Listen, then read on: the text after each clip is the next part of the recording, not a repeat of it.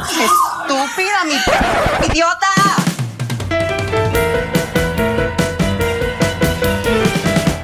Hola, les damos la bienvenida a un nuevo episodio de Estúpida Mi Podcast, un podcast del Club de Lectura Iconografías. Mi nombre es Esteban y hoy estoy acompañado, como siempre, de Jesús, Oli y de Sebas. Hola, pues no lo estoy acompañando. Estoy en otro lado, pero acá estoy. Está con comprometido con la causa. Sí, está remoto, pero aquí, como siempre, comprometido. Y hoy estamos muy emocionados porque este es nuestro final de temporada, es nuestra segunda temporada y queríamos que nos vieran las caras así, divinas, preciosas, regias. Y queremos responder también a sus preguntas, por eso habíamos puesto un formulario con las preguntas que nos querían hacer y también durante la transmisión nos pueden hacer preguntas adicionales. Pero pues antes de empezar con la dinámica, quería preguntarles a ustedes cómo se sienten, cómo pensaban que iba a ser nuestro final de segunda temporada. Ya llevamos eh, más de 10 capítulos, creo. No, esto está más producido que Netflix ya. Eh, Pues no. Yo espero que para la siguiente temporada nos llame Netflix. que nos financien, sí. Sí, que nos financien y que esto ya sea... Algo, algo pago, no mentiras. Pero yo creo que eso también ha sido lo, lo, lo, lo bacano y es que el no esperar tampoco como una retribución, me pareció hasta un acto bonito, chévere, divertido, que no nos obliga. Entonces me ha gustado mucho también como que en las dos temporadas hayamos pensado tampoco la necesidad de llegar a un montón de gente, que sería lo, lo, lo como no tanto lo ideal, pero lo bacano, pero que uno dice como que no hay esa presión, solo estamos haciendo contenido por el parche de hacer contenido, por el parche de hablar, por el lugar de tener un espacio para conocer a la gente, pues también para aprender nosotros, porque el podcast no solo es para las personas que lo escuchan, nosotros también hemos aprendido un montón. Entonces siento que dos temporadas han sido como todo ese viaje y un viaje no tan estresante, excepto para Esteban que lo edita, un viaje no tan estresante para el resto de nosotros, porque es como más parchado y más de aprender y de ser. Entonces, súper. ¿Y tú, Sebas, cómo te sientes? Bueno, eh, la segunda temporada creo que fue un reto, pues nosotros creo que la primera temporada aunque estábamos nerviosos y estábamos aprendiendo, bueno, todavía estamos aprendiendo, creo que la segunda fue un reto todavía más grande, creo que nos, pues como dice, como dice el dicho, fue más grande el ojo que el buche. Porque siento que fue bastante, o sea, el cambio fue bastante grande, el formato lo cambiamos y fue, fue interesante, fue muy chévere tener toda esa cantidad de invitados que tuvimos en la segunda temporada y hablar de todos esos temas muy bacanos que mucha gente nos pidió. Eh, pero al mismo tiempo siento que ese, como dice Jesús, es muy gratificante sentar, conectarnos hablar de esto y que de repente por allá cada cierto tiempo recibamos un comentario como qué tema tan interesante, qué chévere estuvo, eh, o que uno se lo pase a los amigos y digan, uy, este tema yo no entendía eso, pero fue chévere como lo hablaron. Y a veces incluso uno de los amigos recibe el feedback como, uy, ¿por qué no hablan de esto también? Entonces, eh, pues es chévere como tratar de transmitir toda esa información que a veces mucha gente como que, ah, yo no sabía eso y, y tal vez no nunca lo iba a averiguar, pero lo escuché aquí. Eso, eso me pareció también muy bacano, sobre todo cuando empezamos a recibir comentarios de gente que no son nuestros amigos o nuestros círculos. O sea, la primera vez que recibimos comentarios de gente por fuera de nuestros círculos ha sido chévere. Obviamente, pues nuestra audiencia todavía no es tan grande, esperamos seguirla creciendo, eh, pero bueno. Seguirla creciendo. Esperamos que siga creciendo. Siempre esperamos que crezca. Em, bueno, ¿y ustedes qué esperan de la siguiente temporada? ¿Qué como qué expectativas tienen, cuánto tiempo quieren descansar, cuántas vacaciones quieren. Jesús, podemos elegir... que el, jefe está pidiendo cuántas vacaciones. podemos, podemos elegir las vacaciones, oh my god. No, mentiras, no. Yo creo que hay que darle siempre como un respiro a todos los procesos, a todas las cosas, pues como que tomar aire para poder hacerlo un poco mejor. Ay, tomar aire para poder hacerlo un poco mejor. como todo, como todo. Sí, hay que tomar aire porque si no, no, no lo puede hacer mejor. Eh, pero sí, es eso, eh, darnos como el tiempo para planearlo. Creo que esta temporada, como ahorita lo decía Sebas, también tuvo eh, muchos aprendizajes. Por ejemplo, no habíamos tenido tantos invitados y, y, con unos fue como súper suave y con otros fue súper complejo. Entonces siempre estábamos como en esa dicotomía de cómo hacer. La logística ha sido complicada. También por eso decidimos hacer episodios quincenales, porque este ritmo semanal nos mata. Sobre todo a mí que yo soy el que edita. Exactamente. y no solo por, no, no era ni siquiera el tema de los invitados, sino nosotros, cómo hacer para ah, para que el capítulo no quedara tan largo, pues que estaba tan rica la charla, entonces como que esos temas de aprendizaje requieren su tiempo para que uno piense cómo los va a hacer. Eso, pero me ha parecido un aprendizaje bacano, creo que ese tema de hacer un podcast y más desde hablar de algo que somos, maricas, ¿cierto? Y el tema de entendernos así Y eso, esto ya lo van a censurar por decir maricas, no sé cómo sea YouTube. Igual Pero- no estamos monetizando. nosotros no, no ganamos plata con esto. Esto es por amor a A menos de que nos quieran girar, entonces nos piden ahí. Pasamos eso. Plata, sí. Ajá. Pero no, entonces el punto es que eh, aprender también de este tema de los podcasts en un tiempo tan raro como fue el 2020, tan pandémico, creo que es como también bacano uno poder tener esa voz y así lo escucho en tres, cuatro, cinco personas, no importa, pero es mi voz la que estoy poniendo ahí, queda puesto ahí en la red, otras personas lo pueden escuchar, entonces eso me parece como muy poderoso. Sí, y ah, bueno, ahora que mencionas eso de, de que esto queda aquí en la red, este episodio es especial, pues lo estamos haciendo por YouTube, pero no se preocupen quienes nos escuchan siempre en nuestras plataformas tradicionales, yo lo voy a editar para que quede en todas las plataformas de podcast, pero pues sepan que si quieren ver nuestras bellas caritas y nos están escuchando de pronto en Spotify o en cualquier otra plataforma, diríjanse a YouTube, tenemos un canal de YouTube Bellas caritas. que se llama también Estúpida Mi Podcast. Ahí pueden ver este video de, de este especial final de temporada. Y bueno, creo que podemos ir empezando con las preguntas que nos mandaron.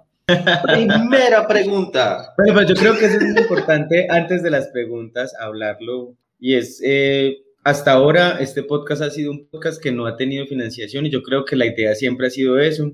También porque es muy importante aclararle a la gente que a veces he visto que, ay, no, es que esta gente se vendió. Nuestro, nuestro podcast nació también como una iniciativa de tres, de nosotros tres. De trío. Un Ah, trío. trío. Una iniciativa de nosotros tres sin ánimo de lucro, ¿cierto? Eh, sin, Si no piensen que les vamos a empezar a cobrar. Eso, sin pauta, nosotros seguimos siendo nosotros tres los que estamos haciendo el contenido, los que lo editamos, los que tenemos como todas las, las, las cuestiones eh, que hemos visto en estos espacios, entonces nada, me parece importante decir eso antes de arrancar con las preguntas. Listo. Y bueno, por aquí también tenemos comentarios en vivo en YouTube. Nos dice Víctor que por fin puedo reconocer la voz de Jesús ahora que lo veo. Ah, bueno, sí, lo que pasa es que Víctor siempre nos comentaba que los tres tenemos como un tono de voz muy, Muy similar, similar. entonces que sin vernos le costaba un montón. ¿Sabe quién está hablando? Ajá, pero pues muy raro porque Sebas habla como santanderiano. Bueno, ¿Cuál es la joda? ¿Cuál es la joda? No. Sí, aquí, aquí nos podemos distinguir. Bueno, qué, qué rico que nos hayas podido conocer, Víctor. Y bueno, empecemos con las preguntas que nos mandaron. Estas son las que nos mandaron en nuestro formulario, el que muy diligentemente presentamos hace dos semanas, pero si nos quieren Con hacer, de satisfacción. si nos quieren hacer preguntas en vivo, también las pueden hacer. Del 1 El- al 10. Ah, no. ¿Cuánta satisfacción han tenido? Ay, qué rico. La primera pregunta que nos, que nos mandaron fue ¿cómo se conocieron? ¿Cómo empezamos a responder a esta pregunta? ¿Quiénes fueron los que nos conocimos Los primero? primeros que conocieron fueron ustedes todos, eso es más que obvio. Entonces, parte. Vámonos, Sebas, ¿cómo nos conocimos? vámonos a hace nueve años. Pon la música ahí de nueve años. Y yo, bueno, lo irónico fue que Esteban y yo nos conocimos en, en Argentina, ni siquiera fue aquí en Colombia. Yo estaba trabajando, yo estaba mochileando en Argentina, vi- viviendo y trabajando en un hostal. Y él llegó de huésped, yo fui el que lo recibí, yo dije, "Mm, me dio un pasaporte, este man es colombiano. El caso fue que él estuvo varios días y en esos días pues nosotros empezamos a hablar y nos dimos cuenta que pues nos gustaban las series, las películas, el cine. Quedamos ahí con el contacto. Esteban vivía en Uruguay en ese momento. Estaba, Yo estaba haciendo Estudiando. la práctica de la universidad, sí. o eso fue lo que dijo en la casa. Eh, Para que me mantuvieran un año por allá. Exacto. Las Eh, ventajas del privilegio. ¿Cierto? Justamente yo, como a los dos meses, fui a visitarlo a Uruguay. Todo el medio hospedaje una noche. Me sacó a rumbear y pues ahí ya de en adelante como que quedamos con el contacto, seguimos de amigos. Él fue con la familia a mi ciudad natal. Pero, Yo pero antes de eso, a ti se te olvida algo que pasó cuando te fuiste de Uruguay. Que necesitabas plata. Ah, Ay, sí, eso fue lo yo, yo fui a sacarle plata, yo fui a sacarle plata a Esteban. Yo fui a sacarle plata a Esteban porque resulta que estábamos rumbeando esa noche que salimos a rumbear y yo dije que necesitaba retirar dinero y fui al cajero y se me olvidó la contraseña. O sea, no estaba borracho todavía. Así, casualmente, como, ay, se me olvidó Pero- la contraseña. Dejé la billetera, no puede ser. Bloqueé la tarjeta y yo, yo, yo en mi mente decía, yo, este man debe estar pensando que yo soy el propio a Casa Fortunas y que vengo aquí a sacarle el dinero. Y a él le tocó prestarme plata para devolverme a Buenos Aires. Sí. Eso fue muy chistoso. Yo pensé que después de eso no nos íbamos a volver a hablar nunca más. Yo dije, este man ya no me va a volver a hablar nunca más en la vida. Y no, pero no, quedamos ahí en contacto por Facebook y durante años, pues, nos, pues él vino a, él fue a Bucaramanga cuando yo vivía allá, yo iba a Medellín, después nos fuimos a vivir juntos a Bogotá, pues casualmente encontramos trabajo en Bogotá, no que no fuéramos Más a o menos juntos, al mismo tiempo, sí. al Como mismo seis tiempo. meses de diferencia. Y así, y ya nos, nos volvimos muy, muy, muy cercanos. Sí, todo el mundo ha dicho siempre que hemos sido pareja. Mi hermano, Ay, sí, mi el familia, nuestros amigos, todo el mundo dice que hemos sido pareja, pero no. Todo el Y mundo nos bueno, quería casar. Sí. todo el mundo nos ha querido casar. Una pregunta, ¿tú alguna vez le pagaste la plata a Esteban? En No, invitaciones yo- a comer. Casa Tampoco me, tampoco me acordaba cuánto era. Y él, En pesos uruguayos ya están muy devaluados, yo creo. pero sí, ya, ni modo. Y bueno, Jesús y yo, como nos Y, conocimos. esa, y esta no es la, la mía, no es la mejor historia. Pero es que esa, esa yo no sé cómo contarla al público. No contemos muchos detalles. Sí, no. El, el tema es, bueno, para los que no sepan del podcast, que tampoco ha sido muy obvio, Jesús y yo somos pareja. Sí. Nos conocimos hace. No, Impactada. Eh, nos conocimos hace ya más de dos años. Ajá. Los dos, digamos que los dos tuvimos relación con la misma persona, o sea, compartimos el mismo Somos, ex. somos va, va a compartir la palabra más asquerosa del mundo, la, la expresión más asquerosa del mundo, pero que aplica en este caso. Ustedes conocen la expresión hermanos de leche. Sí, Ahí está. efectivamente. Ahí está. Eso somos, hay una historia telenovelesca detrás de eso, pero no vamos a entrar en detalles. Y bueno, Hagan de cuenta una telenovela de Telemundo así. Sí, sí, ya, con Soraya Montenegro y todo. Así. Y Jesús inició el club de lectura, fue una idea de él, eh, a partir del sistema de bibliotecas de Medellín, yo me interesé por el club y bueno, por ahí inició también el camino de, de conocernos nosotros tres, porque yo también le presenté a Sebas, que es mi mejor amigo, y bueno, ahí congeniamos los tres. Yo no me acuerdo la primera vez que yo conocí a Sebas, la verdad. Yo tampoco. ¿Cuándo fue? No, ya no me acuerdo. ¿No fue en el club de lectura? Sí, fue en el club Creo de que sí. Ah, sí, sí, fue en el Cuando club de yo fui. lectura. Porque yo estaba, yo estaba recién llegado a Medellín y Esteban dijo, necesito presentarle a más gente para que no me joda la vida a mí solamente.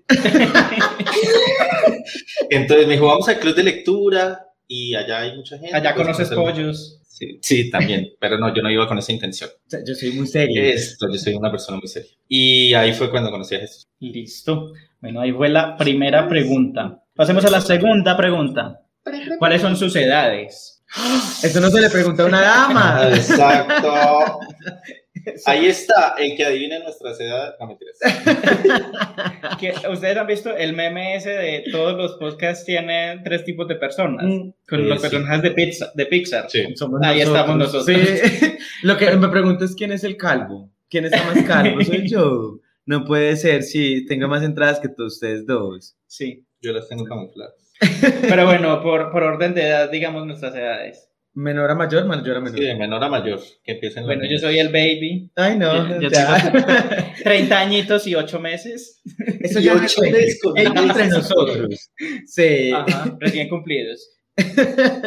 Sigo yo, yo tengo 31 años, no sé cuántos meses, nunca llevo la cuenta de esas vainas, sé que tengo 31 años. De esas Y me ha costado mucho aceptar que tengo 31 años, todavía sigo en los 30, pero bueno, 31. ¿Por qué? Porque este- ¿qué diferencia entre los 30 y los 31? No, no sé, para mí es muy difícil aceptar que cumplo años, como que me olvida. Es como cuando uno pasa de año y colocado Ah, en el eso ya colegio. no, no es que te duro, es otro problema. Sí, Sí, no. a mí se me olvida. Ya.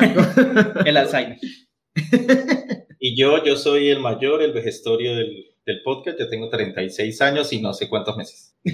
es que el único que cuenta los meses. Porque, porque hace poquito, están recién O sea, no, tú, yo sé que cuentas los meses, todo el tiempo de las cosas. Bueno, ahí están nuestras edades. Por eso es que muchas de las referencias que nosotros hacemos a veces en el podcast son un poco antiguas para mucha gente que es joven. A veces dirán, "Sí, ¿quién es Pacheco? Sí, sí, sí. Hay gente que Ya nuestros, "Jesús, nuestros memes Jesús, tienen edad. quién era Pacheco. No, me, no, yo sí sabía quién era Pacheco, ¿qué te pasa? Ah, no, lo que no sabías era que Ricky Martin era gay. Eso. Ah, eso Ajá. sí. Lo que pasa es que yo creo que yo he contado muchas veces esa historia en el podcast. Soy un, po- yo soy el marica de pueblo, para los que todavía no lo sabían. Entonces vivía aislado del mundo, yo creo, el mundo cacoro. Entonces, Agregar a otro, otro mundo que visitar. el, el maricaverso tiene el mundo cacorro también puesto ahí. Sí. Bueno, esas son nuestras edades. La siguiente pregunta que nos mandaron es, ¿alguno de ustedes ha tenido una relación amorosa con un paciente VIH positivo? Y bueno, antes de responder, yo digamos que le quitaría ese paciente a la pregunta para como quitar ese estigma de, que las personas que viven con VIH o SIDA también eh, son pacientes, o sea, que solamente se les ve por su condición médica, eh, sino una persona. ¿Han tenido relaciones con una persona VIH positiva? Sebas. Bueno, no he tenido una relación, pero eh, bueno, a empezar otra vez a devolverme en el tiempo. Eh, una vez salí con alguien con quien yo estaba en una relación y me dijeron que podía llegar a tener VIH. En esa época yo era otra persona, pensaba de manera diferente, yo me asusté y me paniqué, pero pues yo fui y le dije, bueno, vamos y nos hacemos la prueba. Fui con él, nos hicimos la prueba, salió negativa, todo bien, pero el susto fue muy grande en ese momento. Ahorita yo creo que ya lo podría asumir de otra manera si estuviera saliendo con alguien. Digamos que no tendría problema, pero hasta ahora no, me he salido con alguien que sea VIH positivo. Pues yo sí, sí he tenido relaciones con, con personas VIH positiva.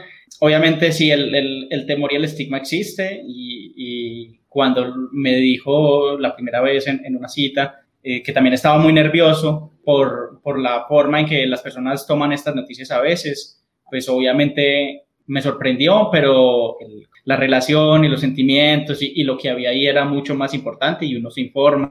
Creo que también Emanuel en, en, en, la entrevista que le hicimos en el episodio sobre trans, que él es pareja de Raúl, que también nos habló sobre el VIH, nos contó la misma experiencia, que el sentimiento y la relación finalmente es mucho más importante y si uno se informa, pues las cosas funcionan. Sí, no, yo también creo lo mismo. Efectivamente, sí, he salido con personas VIH positivo. El miedo siempre va a estar al principio, eso es muy común de tantos, de un lado como del otro, pues porque además nos educaron en la pedagogía del miedo para todo, ¿cierto? No, no es que seamos ajenos a que todo nos da miedo, existe un infierno, entonces el infierno nos da miedo, existe un montón de cosas, entonces siempre va a haber miedo, tanto de la persona como de, la, pues, de las dos personas o de más personas. Eh, el punto sí es ahí, como dice Esteban, informarse, pues sí, e informarse, yo le agregaría algo y es informarse humanamente, ¿cierto? Porque no solo es, el otro, su condición no solo es una condición médica, no solo es un, ¿cierto? Como, como lo hacen en los hospitales, ¿cierto? No solo es eh, un rótulo eh, que se le coloca como VIH positivo punto y ahí ya está determinado todo su cuerpo, pues sino que detrás de todo eso también hay una persona. Entonces siento que,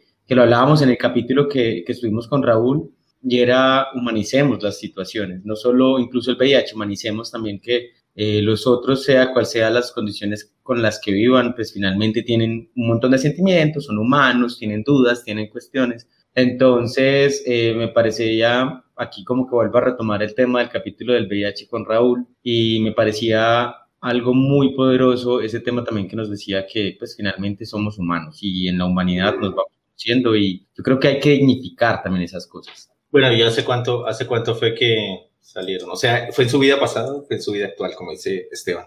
Fue en mi vida O sea, presente. ya estaban en tu vida presente, ya, eh, sí, más, sí, más fueron deconstruidas. Sí.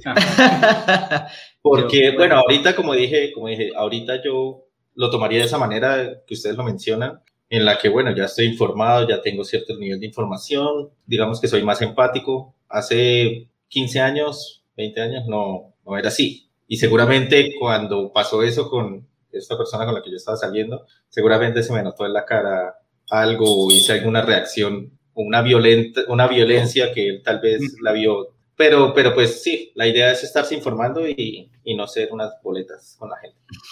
Y, y, también está el tema de que, bueno, estas son relaciones de las que somos conscientes que una de las personas era VIH positivo, pero ¿cuántas relaciones hemos tenido en las que no somos conscientes? Porque pues, también hay personas que nunca se hacen la prueba, no están diagnosticadas, entonces pues en realidad no sabemos cuántas uh -huh. relaciones de este tipo hemos tenido. Por eso es también importante siempre estar haciéndose la prueba.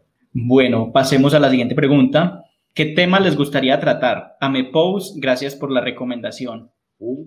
Qué bueno que les haya gustado y qué bueno que nuestras recomendaciones les, les sirvan para descubrir nuevas series, películas, libros. Eh, en lo personal, Pose la amé hasta la segunda temporada. Ay, sí. Spoiler alert, eh, la tercera tiene un par de episodios buenos, pero creo que no le hace honor a, a, a lo que la serie estaba tratando de crear. Pero bueno, eh, es chévere Yo no también. La he visto, no he visto la tercera. Algún día la veré. Te vamos a, a, influir acá porque sí, la verdad también comparto un poco, bueno, hablábamos de Pose, era, hablamos de Pose en el, en el capítulo de las trans o del VIH. Del VIH. Del VIH.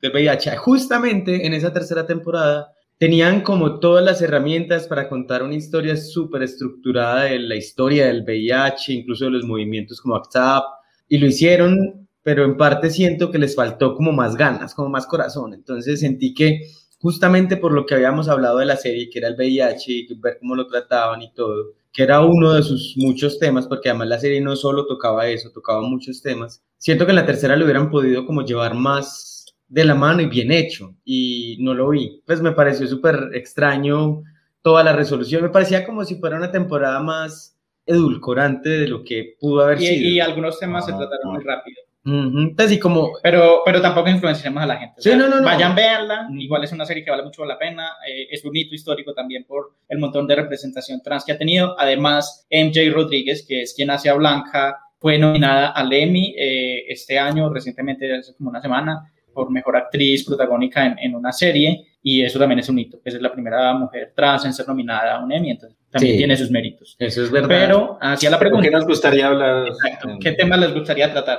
Yo, yo hay uno que sí he querido como que pudiéramos hablar, ya que hemos tenido como también el acercamiento a, y es la literatura, no sé cómo llamarlo, pero el tema de la literatura desde la barrera, la literatura trans, ¿cierto? Pues que ya empezamos a ver, incluso no hace mucho en un en vivo aquí colombiano, miraba a una chica que le copiaba al, era el compañero mío, como, ay, mira, es que yo soy la primera mujer trans en publicar un libro en Colombia y casi no me le han hecho reconocimiento, tengo que volverlo a buscar. Pero es eso, también como mirar desde estas representaciones culturales como es la literatura, desde la literatura producida por personas trans, también como esa mirada, ¿cierto? Que tiene que ver y que tiene que contarnos y me parecería como un tema muy bacano a tratar porque eh, siento que es como necesario e importante. Ujú. Sí, eso sí es verdad. Eh, yo sí me voy un poco más por lo básico y es la mayoría de mis amigos a los que les comparto el podcast son heterosexuales, entonces tienen muchas preguntas que para nosotros podemos asumir que son muy básicas, pero que para ellos a veces eh, es como no entiendo por qué están hablando de eso.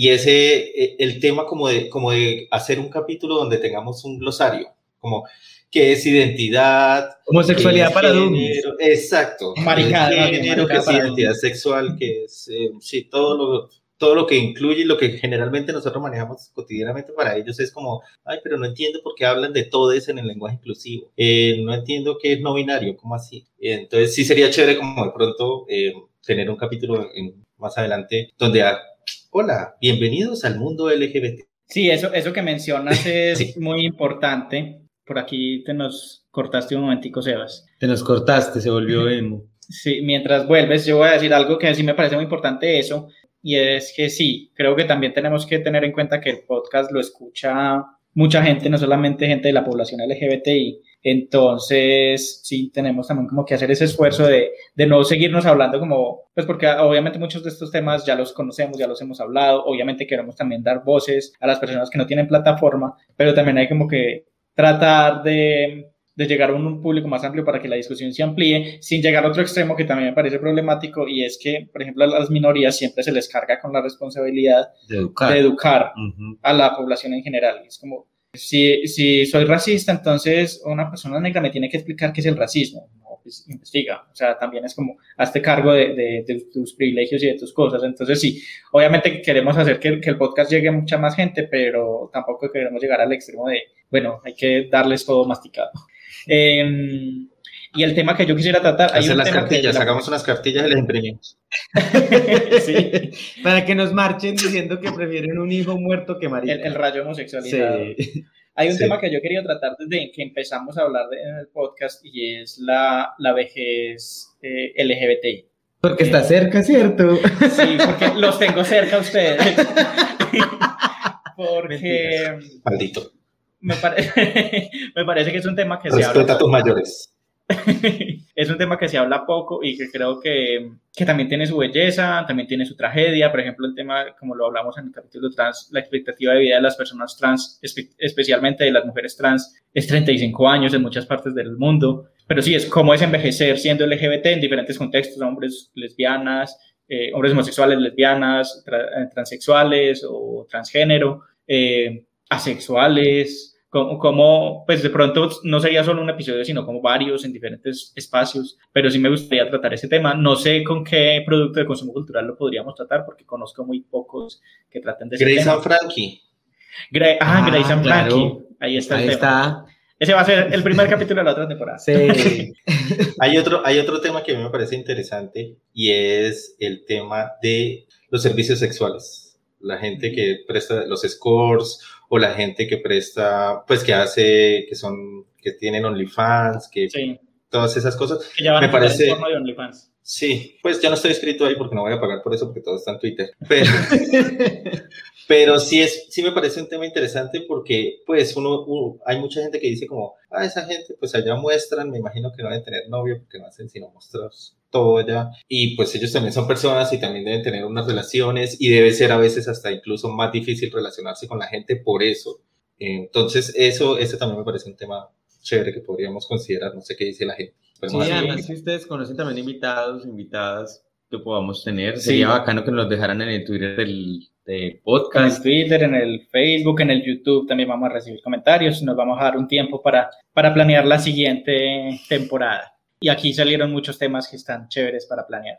La siguiente pregunta, que es la última que nos mandaron por nuestro formulario, es ¿cuál fue su invitado favorito? ¿Cuál fue tu invitado favorito, Jesús? Ay, no, es que es más difícil, la verdad. Y es que favorito queda como, como si los demás hubieran sido. Sí, Ajá, sí, no, como, como si los colocáramos en una escala. Yo no los coloco Sí. en una escala, pero, o sea, el tema que tal vez más disfruté, y no porque los otros no hayan estado bien, en realidad cada uno tenía muchas cosas que aportar y muy poderosas, fue el último, el de Estamos locas las locas. Pues uno, porque también yo creo que eso siempre es importante. Cuando uno es amigo de alguien, siente que hay como esa conexión, entonces nosotros ya conocíamos a Juan. Sí. eh, Pudimos grabar en persona. Exacto, pudimos, yo creo que también fue por eso, pudimos grabar en persona. Sí, pues para los aquí. que no sepan, detrás de cámara, casi todas las entrevistas de la segunda temporada fueron remotas. Exacto, entonces como que también eso de compartir con él fue muy bacano y también siento que el tema estaba chévere, ¿cierto? Pues el, tema de, de- de la salud mental, la serie era reciente que me la había visto, entonces la tenía como súper clavada en el cerebro, entonces no sé, como que por eso el tema, además amé el título, pues la verdad yo no sé a, quién- a cuál de los tres ya fue el que se le ocurrió ese título, Estamos locas las locas, pero lo amé porque me pareció espectacular. Entonces ese, ese fue uno de mis invitados favoritos. Voy para repetir, sin embargo, Sin una los escala, sí. Obviamente todos genial. fueron geniales. Sí, a me creo que a mí me pasa igual. Creo que la gente se puede dar cuenta en la segunda temporada que yo en muchas entrevistas no hablaba porque yo siento que a veces voy a hacer las preguntas de legalmente rubia, Básicamente no Eh, es rubia, para que lo conozcan, no es rubia. pero me lo puedo teñir si quiero. No. La Pero- rubia soy yo. Exacto. Eh, más que todo es porque, porque a veces yo no me sentía como por la cercanía con la persona, sino por mi total desconocimiento de muchos de los temas que nosotros tratamos. Yo también, al mismo tiempo que los oyentes estaban escuchando y informándose, yo también me estaba informando en ese momento. O sea, yo siempre soy el que, yo, para que sepan, yo soy el que eh, muy pocas veces para cada episodio yo me preparo así profundamente como ellos se preparan. ¿Sí me escuchan bien? Siento que se cortó esto. Sí, sí, se, no. está, se está cortando un poquito, pero sí te escuchamos. Entonces eso es lo que pasa. Yo trato de ir a los episodios, a los acá grabación, pues habiendo visto el producto del que vamos a hablar, eh, habiendo leído un poco, pero también abierto a hacer las preguntas que de pronto cualquier persona que no sabe haría. Cuando uno investiga, uno dice, ah, bueno, ya no voy a preguntar eso, ya lo sé, pero hay mucha gente al otro lado que tal vez no lo sepa y yo trato de hacer eso. Entonces, en muchos de los episodios a mí me pasaba eso con las entrevistas, como yo no sé si preguntaré nada como cosa, voy a ver si alguien más lo va a preguntar o no. Pero entonces, eh, como dicen ustedes, con Juan Pablo fue como más, porque estuvimos ahí en el mismo lugar, fue presencial y ya teníamos cierta confianza con él. El segundo que más me gustó fue el de Emanol y a Analu Ujú. porque la manera como ellos dos se expresaron me pareció muy bacán. Creo que Sí. esos fueron, incluso ese fue de los más largos, pero no, no me importó porque, o sea, me pareció muy chévere como ellos, cada uno dio su punto de vista y contó sus historias personales incluso, y fue muy bacán. Sí, sí, también te iba a decir eh, que no, no minimices tu, tu rol también en, en las entrevistas, que me parece también muy importante. ¿Cuál rol? Es el tema de... El rol de- Depende de qué rol sea. ¿De qué rol estamos hablando? que- el que hace las preguntas que tú haces, porque creo que también es como, no nos los vamos a dar aquí de, las preparadas, las académicas, que nos las sabemos todas. Es muy, muy bacano que también hagas esas preguntas, porque son las preguntas que muchas personas se hacen. Entonces, creo que también es, es importante que, que tú estés ahí haciendo esas preguntas. Y mis, eh, también reitero, no tengo como una escala, pero sí mi episodio de entrevista favorito fue el de el de Ana Lu y. Siento que se hablaron cosas muy personales. Aparte, les invitados fueron magníficos. Me gustó mucho ver cómo Emanuel se soltó, que él, él estaba muy nervioso al inicio, antes de, de, comenzar a grabar, nos dijo que él nunca había tenido como una participación así, y, y, me dio mucho gusto ver cómo se pudo abrir, cómo pudo expresar su, su historia, y Ana Lu, pues que también es, es una genia en todo lo que hace y todo lo que habla. Sí, yo quiero yo quiero plantear aquí justamente en este momento, cuando terminen las preguntas, porque aquí tengo otra que me mandaron. No, sí, estas, fueron, que... estas son todas las que nos mandaron por nuestro formulario. Ya si tienen otras que les hayan mandado particularmente a cada uno, nos las pueden decir. Pero también era para que, como usted, ah, no, pero eso no lo puedo decir, no, ya no. no voy a decir nada. Censura. Censura, sí, no. Ya me puse rojo porque iba a decir una cosa. El número de la tarjeta de crédito en voz alta. No, no, no, no. Les iba a decir que tuviéramos una sesión de datos curiosos del podcast, pero eso arruina después otra cosa. Entonces ah, era como datos curiosos. Ah, pero lo podemos tener entre todos. El tema de datos curiosos de eh, lo que pasó, por ejemplo, eso que contó ahorita Esteban, que Emanuel estaba nervioso y después fue la persona que más habló y más coherente. Como esas cosas también nos han pasado. Entonces, si van pensando en eso. Pero antes, la pregunta que nos hace Mau Feroz eh, Mauricio también es un, él, él, hace programa de radio en México, nos escuchan desde México, Ajá, él, hace un programa, ah, él hace un programa de radio enfocado en literatura, poesía, él estuvo en Medellín no hace muchos años en la fiesta del libro, pues y es también como una persona que ha trabajado mucho con literatura y pues, de vez en cuando me ha dicho que nos escuche. Qué chévere. Y nos mandó una pregunta de, yo le preguntaría al podcast dos cosas. ¿Qué autores diversos están siendo leídos en Colombia hoy? Esa está, dura. no, yo creo que va a empezar con esa y después la otra, la primera. ¿Qué autores diversos? Yo creo que aquí en Colombia... empieza por la primera porque sí. es mejor empezar por la primera. Sí, sí, sí. Yo creo que aquí en Colombia empieza a proliferar un poco más rápido autores diversos. Y eso me parece genial también, que podamos ver que eh, empiezan a surgir y desde abajo, pues cuando hablo desde abajo es como desde los escalafones también de lo local, ¿cierto? De, lo que no está reconocido en las editoriales. Y esta semana justamente en mi trabajo, porque yo también trabajo, nosotros trabajamos también, en mi trabajo eh, estábamos... Sí, pues hay que pagar las cuentas. El internet, eh, todo eso. Sí, estábamos haciendo como un encuentro con las librerías de la ciudad y era muy bonito porque en ese encuentro eh, la mayoría de las librerías solo destacaban autores locales, como, ay, vengan a comprar productores locales, vengan que compren autores locales. Entonces me, parecería, me parecía muy chévere que nosotros eh, empecemos a ver eso, los autores locales. Nosotros, yo creo que al, menos desde mi parte, desde el podcast, para hablar de literatura LGBTI que se está leyendo en Colombia, no tengo mucha idea en general. En nuestro club sí tenemos idea de lo que leemos nosotros, pero, pero no sabría decirte si hay como un estudio específico de eso o saber también como que se lee, pero sí sé que hay otras organizaciones, Biblioteca Diversa, que tuvimos aquí a Erika, por ejemplo, y Biblioteca Diversa ha trabajado mucho esos temas de eh, qué leen los maricas, ¿cierto? Y qué leemos y, y cuál es como un compendio de literatura LGBTI. Entonces yo diría que nosotros todavía nos hemos quedado con los que son los poquitos, además, que consideramos como clásicos de la literatura LGBTI colombiano, como Molano. Sí, yo creo que Molano, además que Molano ha tenido como un revival desde el año antepasado que hicieron la reedición de, de toda su obra. Siento como que cuando yo estaba joven y lo descubrí, Molano era más underground, o sea, no, no se conocía mucho, sino eran círculos maricas. Pero creo que ahorita incluso Pedro Adrián Zuluaga sacó un libro sobre la vida de él, entonces, eh, creería que, que, Fernando Molano es uno de los que se lee más ahora. Por el lado de Biblioteca Diversa, sé que Erika hace bastantes encuentros con Odeta Alonso, que creo mm. que es una poetisa mexicana, si no estoy mal. Yo, no, yo creo que es peruana. O peruana, sí. Y sé que aquí en Medellín... De cubana. Tiene, tiene mucho público. Bueno, latinoamericana es. Es del planeta Tierra. Estamos seguros. Entonces, por ese lado la recuerdo a ella y de resto no sé a, a quién más leen aquí de que sea de literatura LGBTI. Ahí no salen los comentarios, ¿cierto? Porque yo creo que Mauro aquí nos está escuchando y Mauro la conoce. Ah. No, nos dice Brian Steven Valencia Flores, súper conectado con ustedes desde Buga, saludos. Ah, qué rico Brian. Sí, no ha visto los comentarios, hemos visto los comentarios. Sí, sí. Hay que estar pendientes de todo esto. Es la primera vez también aquí que nosotros hacemos un live. Vez, la primera vez siempre dan nervios. sí, sí, nos estamos quitando la virginidad de YouTube acá.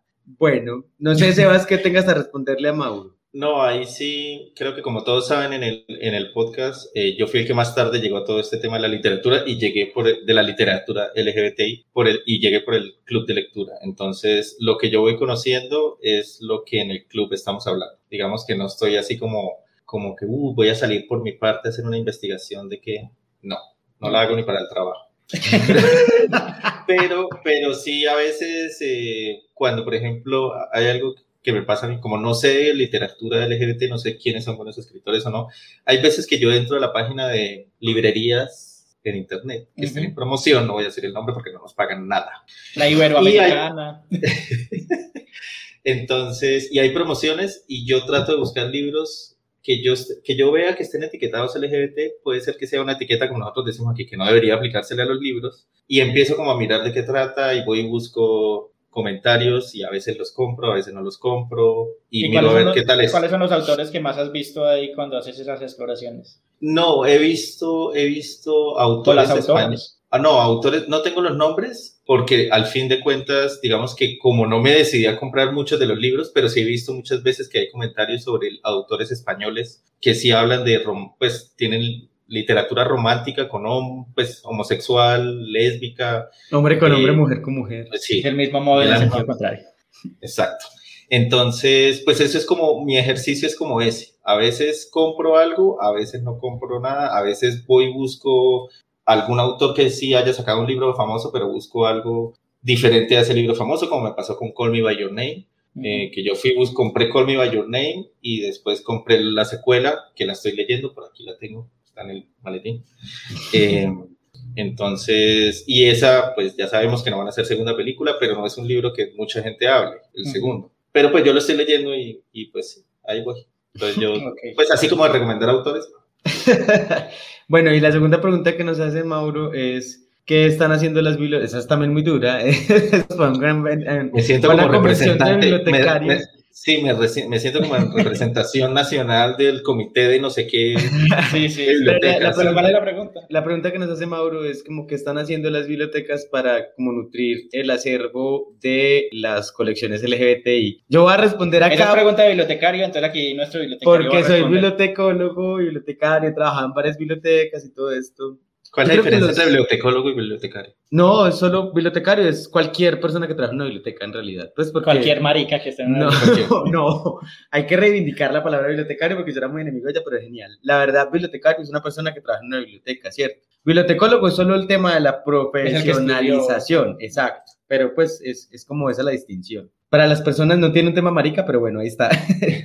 eh, entonces, el punto de lo que pasa es que en Medellín y en Colombia específicamente, eh, en Colombia más que todo, insertar algo que tenga tintes LGBTI es caótico. Pues ya lo hemos visto con las marchas que hacen los papás de blanco, además diciendo que prefieren un hijo, sí, prefieren un hijo muerto que marica, que además uno tendría que evaluar eh, la incidencia de esas manifestaciones también tan fuertes en un espacio público y que tan violentas también son a los que dicen que no son violentos. Entonces, que algo pueda implementarse en Colombia que defienda a las personas diversas, pues es muy complejo, más cuando tocan instituciones sociales como las bibliotecas, ¿cierto? Eh, las bibliotecas, aunque nadie las visita, pues no mentiras, no, las bibliotecas, aunque los papás muy pocas veces las visitan, eh, sí, la entienden como tienen que protegerlas, no sé en cierta forma de qué, bueno, entonces ahí es también donde está un poco ese problema. Y lo otro es que apenas siento que en Colombia estamos avanzando de a poquitos y cada vez un poquito más rápido, menos mal, en temas de inclusión. Y hasta ahora se está empezando a hablar de las bibliotecas como un lugar donde también debería existir este tema de la inclusión y no solo la inclusión, porque además la inclusión aquí en Medellín, por ejemplo, se ha pensado desde la discapacidad nomás, pero no se ha pensado en los grupos minoritarios ni nada de esto, entonces como que apenas se está pensando, incluso tengo un amigo, Juan David eh, Agodo, uh, Tobón, ya me olvidó el apellido de Juanda, Juanda, perdón. Ajá, tan amigos son. Juanda. Eh, ¿Seguro que lo conoces?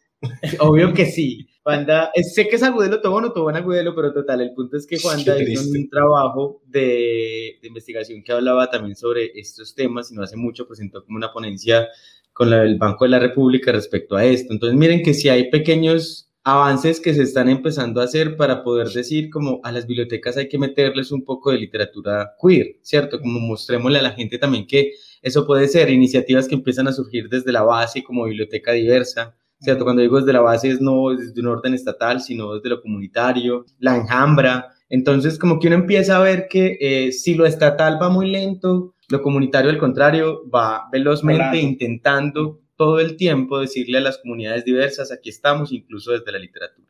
Entonces, respondiendo un poco a eso, ha sido un camino difícil, pero siento que van ganando la batuta y menos mal las, las organizaciones comunitarias. Y siento que incluso esas organizaciones comunitarias le han hecho mucho peso a lo estatal para que tenga que invertir constantemente en entender, aprender e implementar temas que tienen que ver con diversidad en espacios incluso como la biblioteca. Ok, bueno, pues y a, Mauro, muchas gracias también por enviarnos esas preguntas tan corchadoras desde México. Un saludo a México, qué rico que nos estén escuchando también por allá. Y bueno, yo, hay un comentario de YouTube también de Brian Steven Valencia, nos escribe, este proceso de, de, visibilidad y trabajo en todos los enfoques diversos es gracias a ese tipo de productos que ayudan a que otros se identifiquen. Claro que sí. Y por eso es importante la representación y la visibilidad. Gracias, Brian. Y por eso hicimos este podcast también. que eso se nos ocurrió como, como, venga, hablemos de algo, eh, cómo nos vemos representados o cómo quisiéramos vernos representados o cómo estamos mal representados actualmente. Entonces, ese es como el enfoque del podcast y eso es lo que queremos, que igual ustedes nos den opiniones, pues la gente que nos escuche nos den opiniones y también sería chévere más adelante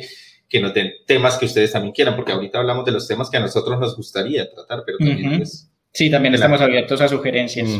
Y hay algo muy importante y es entender, ya lo hemos hablado muchas veces, este podcast surge de un club de lectura llamado Iconografías, creo que también hemos hablado en el podcast del por qué el nombre, pero justamente con eso que dice Brian es, es muy importante y esto surge también para entendernos desde lo que más consumimos. Nosotros eh, no podríamos partir que también... No estamos hablando de drogas.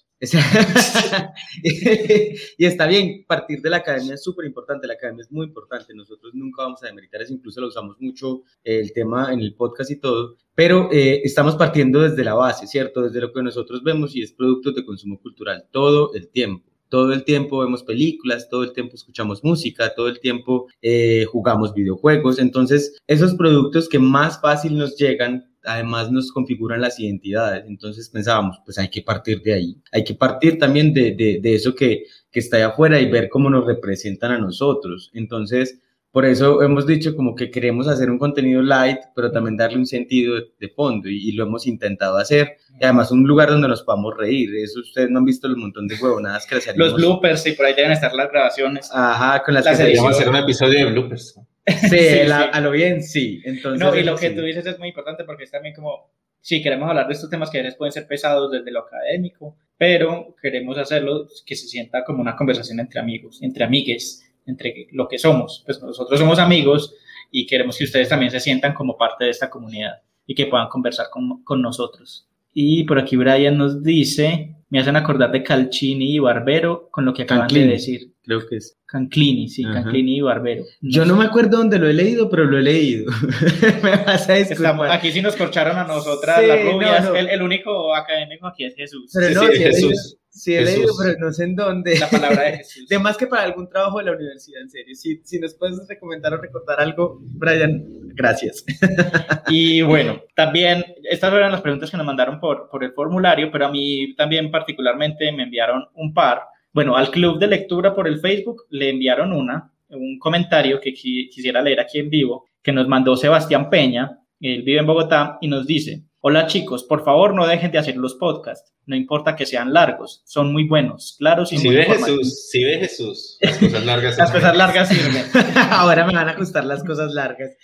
Eh, son muy claros e informativos. Las recomendaciones de series, películas y libros son muy buenas. Me vi Pose y me enamoré de Blanca y de la serie. Ay, sí, Blanca es un amor.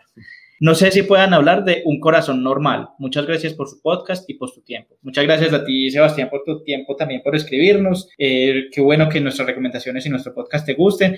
Eh, obviamente, el podcast no se acaba acá, como lo quiso hacer ver Sebas en, en el final del episodio anterior. Es el final de temporada. Pero la verdad, quería renunciar, ¿cierto? No, no, no. Es que como no sabía si me iban a contratar el siguiente temporada, ya pues saben si se, acaba acá. La renovación del contrato. Eh, pero sí vamos a tener tercera temporada. Ah, por aquí nos, nos responde Brian que Canclini, la hibridación cultural. Sí, yo no sé dónde lo he leído. Yo sé que lo he leído. después nos sentamos a hablar en un texto de él porque sé y que lo he Barbero sobre las mediaciones y la cultura de las masas. Ustedes ah, tienen ese enfoque. Sí, sí, sí. Ya me acuerdo. Sí lo leí para mi trabajo de grado, que era de producción de sentido. Después hablamos de... pero sí. un tema para la quinta temporada cuando tengamos nuestro PhD. El PhD, el doctorado. Y bueno, siguiendo, respondiéndole a Sebastián, vamos a tener más temporadas, no sé cuántas, pero vamos a tener más. Eh, así que este es un descanso porque también nos merecemos un descanso. Probablemente regresemos, creo que en octubre, que es cuando cumplimos un año, pero sí, vamos a regresar. Y también hay otra pregunta que me llegó a mi Facebook personal porque Uh. hace dos semanas fue la marcha del orgullo LGBT aquí ¿Dónde en Medellín, estuvimos? donde estuvimos participando eh, por medio del club. Y yo subí una foto de, de algo que vi en la marcha, que fue un cartel que hace referencia a Free Britney. Por aquí les voy a mostrar para que vean. Para los que están viendo el en vivo y están viendo el video, Sí. los que están escuchando en Spotify, pues no van a No lo ver. diri- diríjanse a nuestro canal de YouTube para que puedan ver. Pero imagínenselo, imagínenselo. En el minuto cuarenta y pico van a ver la imagen. Eh, es un- una pancarta que llevaban unos chicos que dice liberen a Britney, encierren a Uribe. que me pareció genial, por cierto, la foto. Sí. Y Javier nos comenta, quiero un capítulo con este tema. ¿Qué digo quiero? Exijo como tu audiencia fiel. Eh, ya nos están exigiendo. Ah, Eh, y sí, este tema es muy interesante, creo que también es otro que podemos eh, meter ahí en, en el tintero y es no solo lo de Britney, sino como la cultura de, de la celebridad, cómo las derrumban, cómo casi siempre son las mujeres celebridades las que tienen unos estándares más altos de, de crítica, cómo la prensa también disfruta endiosarlas y destruirlas. Britney, Lindsay Lohan, Paris Hilton, eh, todas las de Disney, que por cierto, ayer vimos un video, hay un canal de YouTube muy chévere, por si no lo conocen, que se llama The Take, es en inglés, que hace así análisis sobre cultura pop, sobre, sobre películas, inglés, sobre series, Pop. y, y hacían un análisis muy chévere sobre las, las estrellas de Disney, pues que casi todas las estrellas que tenemos actualmente vinieron de programas de Disney. Eh, Ryan Gosling, Cristina. Aguilera, Zendaya, Serena Gómez, Demi Lovato, o sea, un montón de estrellas que vemos ahorita en un montón de producciones vienen de Disney y es también cómo crecer en ese ambiente corporativo les dañó la infancia, cómo las tenían eh, en un estándar súper alto para lo que eran, que eran niñas, eran adolescentes, eh, el montón de adicciones y de problemas de, alimentación que desarrollaron y, todo como la prensa siempre muestra como, ay, esta es la estrella de Disney, pero ahora es adulta y es muy alocada. Y, y miren cómo fracasó, cómo es una adicta. Miren cómo se le ve la entrepierna. Porque además eso nunca lo entendí yo, pero ¿por qué tienen que mostrar tantas fotos de la entrepierna de Britney? Es- esa era la cultura de los tabloides de Sí. los 2000, que ahorita se ve con unos ojos más críticos, pero que sigue, sigue existiendo. Entonces, sí, creo que ese es un tema muy, muy interesante que podríamos tratar.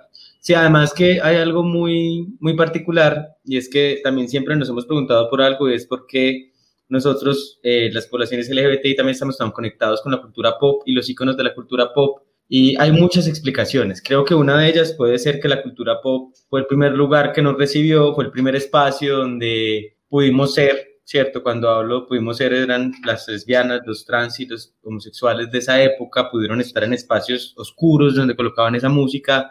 Lo otro tiene que ver con sus mensajes, ¿cierto? Había un mensaje que te decía como puede ser libre, puede ser tú. Mensajes de liberación, de liberación sexual. Exacto. Y también hay otra cosa que conecta mucho y es eh, algo de lo que se habla más bien regular en las poblaciones LGBT y es las infancias robadas, ¿cierto? Pues que, que es muy parecido un poco a las vivencias de las, pues con muchos matices diferentes, pero muy parecido a las vivencias de estas celebridades, ¿cierto? Que personas a las que no les dejan vivir sus infancias. Entonces, eso es algo también que una persona LGBTI puede entender, cuando no puede ser lo que es, cuando no tiene un amor adolescente, cuando no pudo ni siquiera darse un No, beso con alguien y veía que todos... no le pudo ir a decir a la persona que le gusta, que le gusta. Entonces, sí, es eso, como que el tema de las infancias robadas para nosotros también es una experiencia particularmente em, como cercana. Por aquí Entonces, está pasando un carrito de, de, Súper algo, de donas donas. por si escuchan la música. dulces sabores. La de- ambientación.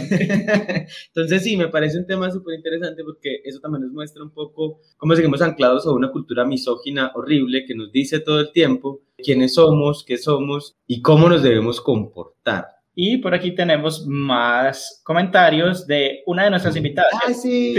de Isa, eh, Isa, que- te amo. que nos acompañó en el episodio sobre BDSM, súper chévere, por Mm. cierto, también aprendimos un montón. Queremos hacer la segunda parte en la, en la mazmorra.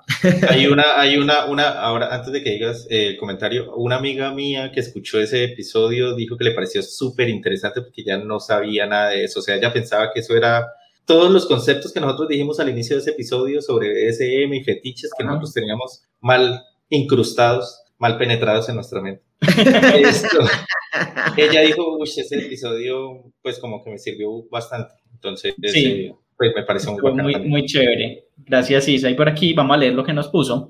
Nos dice, lo mejor que le puede pasar a las bibliotecas públicas es que personas tan tesas como ustedes estén allí. Bueno, como Jesús. Pero ustedes Jesús. también, ustedes son- Nosotros nos podemos ir a visitar Sebas, te estás cortando un montón. Mientras en leo, mira a ver si puedes eh, quejarte con la administración. Oh, te va a convertir en una Karen, parce, en una Karen. Quéjate, quiero hablar con el administrador, por favor. Em, y nos dice, personas tan tesas como ustedes estén allí y que vean la posibilidad de poner en las agendas estos escenarios. Estos escenarios culturales, temas tan relevantes como estos, tanto como mediadoras, pero también como usuarios empoderados de las Si ven, bibliotecas. ustedes también, si ven. Ajá. Gracias, Jesus, a Iconografías, a Erika Monsalve por dejarme aprender tanto. Mm, Y muchas gracias a ti, Isa, por acompañarnos, también por eh, estar con nosotros, por compartirnos tu conocimiento y por escucharnos, que también sé que eres una fiel oyente de nuestro podcast. Sí, te amo, Isa. Y bueno, creo que con eso vamos terminando. Sí. Eh, también Sí, les me sabemos parece chévere, me siento como en un noticiero con eso ahí abajito. ¿Con qué? con los Con el- ahí abajito que se van viendo. Nuestro corresponsal de Cali nos dice. Mira, ve, mira. Y bueno, ya vamos a ir terminando, pero como habíamos anunciado, tenemos unos regalitos para nuestros oyentes. Pero Eh, espere, yo quiero preguntarles algo antes, cosas de nosotros aquí del podcast. Para ustedes, ¿qué fue lo más difícil de la segunda temporada? Porque de la primera ya hablamos la otra vez. Mm, Coordinar los invitados. Sí. Pero yo creo que hay Pues, otra. y coordinar y encontrarlos también. Pero para mí hay otra que ha sido muy difícil en las dos temporadas. Es que yo también trabajo haciendo videos a veces o haciendo envíos y no son tan frescos como estos, entonces me toca, Son más guionados. sí, me toca manejar como un guion, un lenguaje, entonces es muy particular porque eh, cuando paso del formato eh, al podcast me toca como... Ah, sí, tu voz impostada. Exacto, porque si no yo lo haría, hola a todos y todas. Así como yo tuve, hola. Sí, hola amiguitos, hola. No, entonces como que el Lo mejor de cambio- es que cuando, cuando Jesús empieza a hablar así, los otros, nosotros dos lo volteamos a mirar como, Jesús, cámbiate el cámbiate chip. Entonces sí, la parte técnica para mí como de cambiar ese formato ha sido súper duro. Pues es una bobada, pero eso ha sido una de las cosas que más duro me ha dado siempre. La, pa- para mí, apartar el tiempo y saber que uno tiene ese tiempo para ir a grabar y que ahora la- pues los episodios eran más largos porque tenemos... eh, a veces es como, ah, tenía cosas que hacer, pero bueno, yo las muevo y todo es como, como encontrar el espacio ha sido pues para mí como lo más, porque ustedes saben que yo soy muy perezoso y a veces no quiero hacer nada de mi vida. Y muy viajero también. Sí, porque ahorita no estoy, Hoy- no hoy- estoy en Medellín. Para, para que sepan, la idea de este podcast era que estuviéramos los tres juntos, pero Sebas, como siempre, es un paseador, está en Cali. Entonces, sí, y yo, le, yo siempre le digo Con la que- plata que no le da el que planeamos los, los episodios como con un mes de anticipación. Esta fecha va a ser- vamos a grabar este episodio y Sebas, ay, verdad, tenía un plan. Pero acá estoy, acá estoy. Podría, Pero estar siempre- bailando, podría estar bailando salsa afuera a las Sí, 3 sí, de la tarde. pero siempre no. comprometido, porque sabes lo que te pasa si no. Sí, me echan. Uy. Pero sí, eso ha sido como lo más, lo más. Pero lo, lo chévere es que, como les digo, cuando me preguntan que cómo es eso de grabar el podcast, en el momento en que uno ya empieza a grabar y empieza a tener la conversación y el invitado, o empezamos nosotros tres a, a, a decir huevonadas, a decir estupideces, o echar chistes y a charlar sobre un tema, ya como que ese, ese espacio como de que, ay, ya uno lo empieza a disfrutar. Me parece muy bacano eso. Bueno, sí, pues ya creo que ahora sí podemos ir concluyendo. Aunque yo tengo una inconformidad, este- era que este capítulo yo creía que fuera completamente borracho, porque era más divertido. Tú eres el único que ha tomado, pero bueno. Que era como contar la historia borracho, era genial, pero bueno, nadie me hizo caso. Para la tercera temporada lo hacemos. Sí, bueno. Con tequila, con tequila. Eso. Y bueno, eh, como habíamos dicho, vamos a hacer un- un- unos regalos eh, por cuestiones de logística. Solamente podemos dar los regalos para personas en Colombia, como sabemos que ya nos escuchan en México y por allá no sé dónde más. Eh, En Argentina también, visto. en Argentina nos escuchan. Eh, pero vamos a estar regalando dos ediciones de este libro de La lesbiana, el oso y el ponqué de Andrea Salgado. Esto es ciencia ficción colombiana, eh, una autora colombiana que hace ciencia ficción. Lo leímos el año pasado en el club de lectura. Es un libro muy chévere. Entonces tenemos estas dos ediciones para regalar y la dinámica va a ser una por YouTube y otra por Twitter. Vamos a hacer unas preguntas y bueno, el que responda por eh, YouTube y por Twitter, uno, pues uno y uno se va a ganar una edición. Bueno. Lanzamos la de YouTube entonces ya. Entonces por YouTube, sí, que, ¿en qué pregunta vamos a hacer? Bueno, yo les tengo una pregunta. Como la idea es saber si ustedes nos han escuchado de alguna vez, entonces les recuerdo que aquí estamos, Esteban, Jesús y Sebas. Y la pregunta es esta. No, es importante. Y Sebas Ay, dice, y Sebas, allá. Y Sebas, Sebas. ay, Sebas por allá tirado. ¿Cuál de nosotros tres es la persona que realiza o se encarga de realizar la sección de datos curiosos? Chan, chan, chan. Ah. Recuerden que esto lo pueden copiar ahí en el chat de en el chat de YouTube Mm. y ahí vamos a escoger y bueno, el- la persona que escojamos le mandamos mensaje para coordinar el tema de la entrega. Obviamente te- en videos nacionales, si están en Medellín, pues nos encontraríamos. Esto suena súper charro. Obviamente en videos nacionales. si están en Medellín. Se prohíbe la venta a menores de edad. Entonces la pregunta es, ¿cuál de nosotros tres se encarga de dar los datos curiosos en los episodios? Y para el Twitter, para que nos sigan también en Twitter, quienes tengan Twitter, eh, arroba estúpida podcast, ¿qué pregunta hacemos, Sebas? Yo tengo una. ¿A cuál de los tres es el que nos gustan las cosas furras? Los furros. y Ah, sí, ¿quién, es, el, quién es el furro? ¿Quién, ¿Quién es el furro aparte furro? Es, es un tema muy recurrente en todos los episodios, entonces esa está fácil. Entonces, bueno, ahí están las preguntas. Incluso después de finalizada la transmisión vamos a mirarlas. Sí, tranquilos. Ahí está para que puedan participar. Creo que los cogeríamos en, en el transcurso de este día o mañana. Eh, entonces, para que respondan ahí y, y se puedan ganar estos libros que es, es muy buena la historia, es muy chévere. eh, así apoyan también autores, autores colombianos. Y por ahí se está riendo Isa.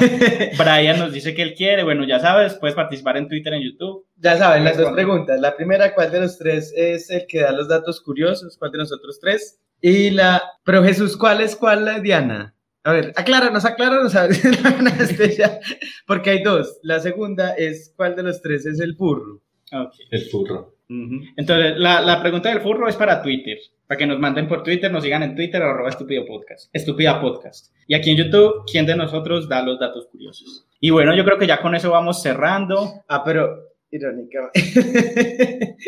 Ah, bueno, sí, Diana nos dice, es Jesús. Eh, Diana, escríbenos por Twitter, si tienes Twitter. O si no, responde la primera. no tiene Me Twitter. encanta, me Ah, encanta. no, si no. tienes Twitter, abre el Twitter. Ya. Bueno, no, ya te, Cambiemos el orden. ya te escribimos, sí, ya te escribimos Sí. por interno para, para coordinar. Sí, porque ya nadie ganó. Y bueno, ya tenemos ganadora para uno de los, de los libros y quedamos pendientes de otro. Bueno, la del Twitter entonces va a ser cuál de nosotros tres da los Da datos, los datos curiosos, curiosos. Porque Diana acabó de eh, responder cuál de los otros tres eh, le gustaban las cosas furras y según, ojo, eso también es muy importante, según ellos dos a mí me gustan los furros, pero no, o sea, que eso también queda aquí a rajatabla. Yo, yo voy a dejar que los oyentes de- decidan Lo eso escuchando el episodio porque es, es muy claro que te gustan. que hay de dónde agarrar y que mucho calor y que Hay no mucho pelo, sí. hay mucho pelo. Bueno, todavía queda un ejemplar por a ganarse, Sí. entonces recuerden en Twitter, eh, arroba estúpida podcast, ahí pueden responder la pregunta de cuál de nosotros tres, nosotros también se la vamos a dejar ahí en un tweet, cuál de nosotros tres es la persona encargada de dar los datos Los curiosos datos para que la persona se gane el otro libro. Ya Y Diana, ya ahorita cuando terminemos la, la transmisión, te contactamos para, para hacer la, la entrega. Y bueno, yo creo que ya con esto vamos terminando. Pensé que el post- este especial iba a durar menos, llevamos más de una hora. Siempre son más, sí, Sí, nos gustan las cosas largas al parecer. El que dice que no le gustan las cosas largas, y mírelo. Por aquí nos dice Isa, Jesus con un furry, uno de Snoopy. y sí, mira, siempre lo mantengo. con, con Isa descubrimos que, que aparte de furro, eh, tiene fetiche, fetiche con Snoopy. Sí, sí, sí. Bueno, no, pues muchas gracias a quienes nos escuchan, a ustedes también por acompañarme en esta idea de- del podcast. Estoy muy contento de, de que lleguemos a una segunda temporada. Y bueno, nos, Esperen la veríamos, tercera. nos vemos en la tercera temporada. Vamos a publicar pronto una encuesta de satisfacción, como siempre lo hacemos. Y de sugerencias Bueno, para no es una encuesta de satisfacción porque eso suena muy empresarial. Es como un formulario así como este de la pregunta, pero con más preguntitas sobre qué les gustaría, qué fue lo que más les gustó, lo que no les gustó, para ver si cambiamos el formato. O sea, la idea es que ustedes estén cómodos escuchando el, el podcast eh, y pues la idea es complacerlos a ustedes. Oh. Ay. Y Voz bueno. Voz porno. Nuestra despedida habitual. Esto fue todo, sí, nuestra despedida habitual. ¿Cómo nos coordinamos con Sebas? Uno, dos, tres. Chai.